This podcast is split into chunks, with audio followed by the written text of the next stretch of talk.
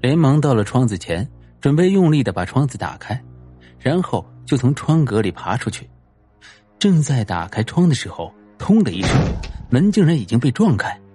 他大惊回身，发现门外同时站着阴森森、眼发湿人红光的小林，他后面竟还站着两人，确切的说，只是两个残缺不全的人。无头的那一个一定是已经惨遭毒手的小张，而另外一个只有半边脸。他仔细一看，竟然就是门房里的老头，剩下的一只眼睛正狠狠的盯着自己。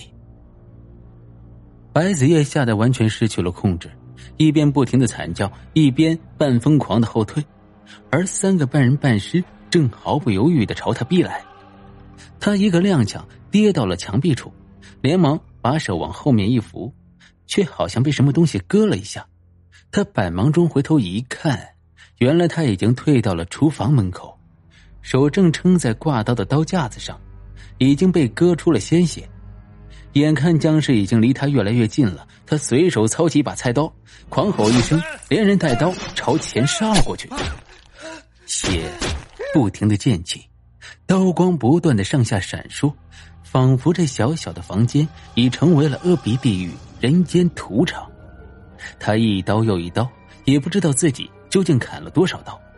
等他精疲力竭停下来的时候，他发现小林他们三个人。已经完全被砍得血肉模糊，地上、墙上到处是碎肉血浆。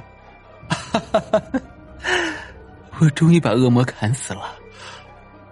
他狂笑着，高举着明晃晃的、血淋淋的菜刀，整个人已经陷入了半疯狂的状态。这时，忽然有几道强光照在他的眼睛里，伴随而来的，好像有很多嘈杂的、模糊的声音，一时间。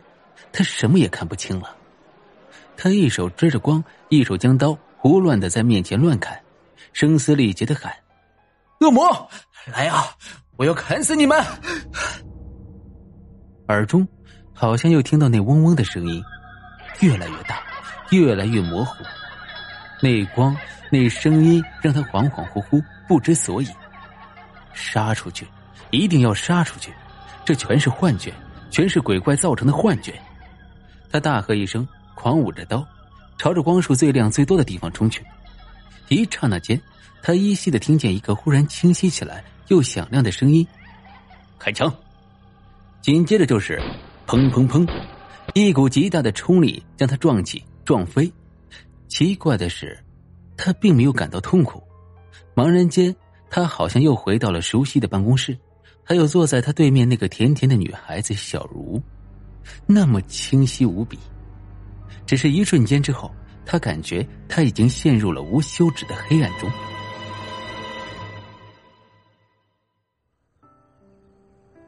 清晨的阳光静静的、温柔的洒落下来，电线杆上的几只小鸟轻快悦耳的叫着，提醒着正躺在床上未醒的女孩该起来了。真讨厌！女孩揉了揉惺忪的睡眼。顺手拿起床边的遥控器，滴的一声打开了电视机。重大新闻报告：昨晚本市发生特大杀人案件，一名青年男子怀疑是因精神病发作，拿着厨房里的菜刀将所住公寓致两名同住大学生砍死，还追到一楼把看门的老人连砍几十刀致死。警方接到附近居民举报，赶到现场，该名男子疯狂依旧，为了自卫，警方开枪射击，当场将该名男子击毙。好恐怖哦！女孩想转台，但是接下来的声音却让她目瞪口呆。播音员的声音继续传来。后来警方搜查该名男子住处，发现他的名字为白子夜。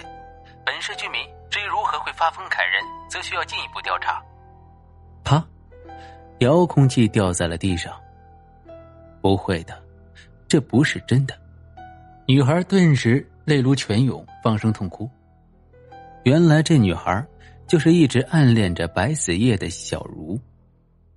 几个月后，因为凶犯已经被击毙，而且距离事后的调查很可能是因为失业的原因，所以警方就做了结案处理，不再继续追究。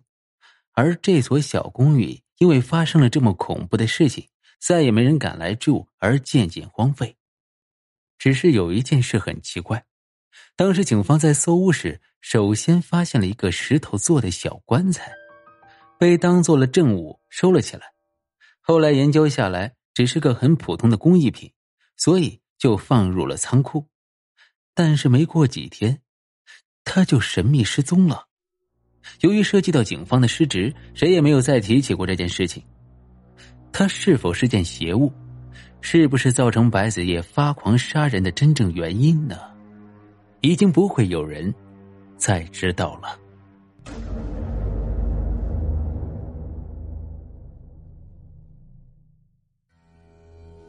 本集播讲完毕，感谢您的收听，关注订阅，下一集更精彩。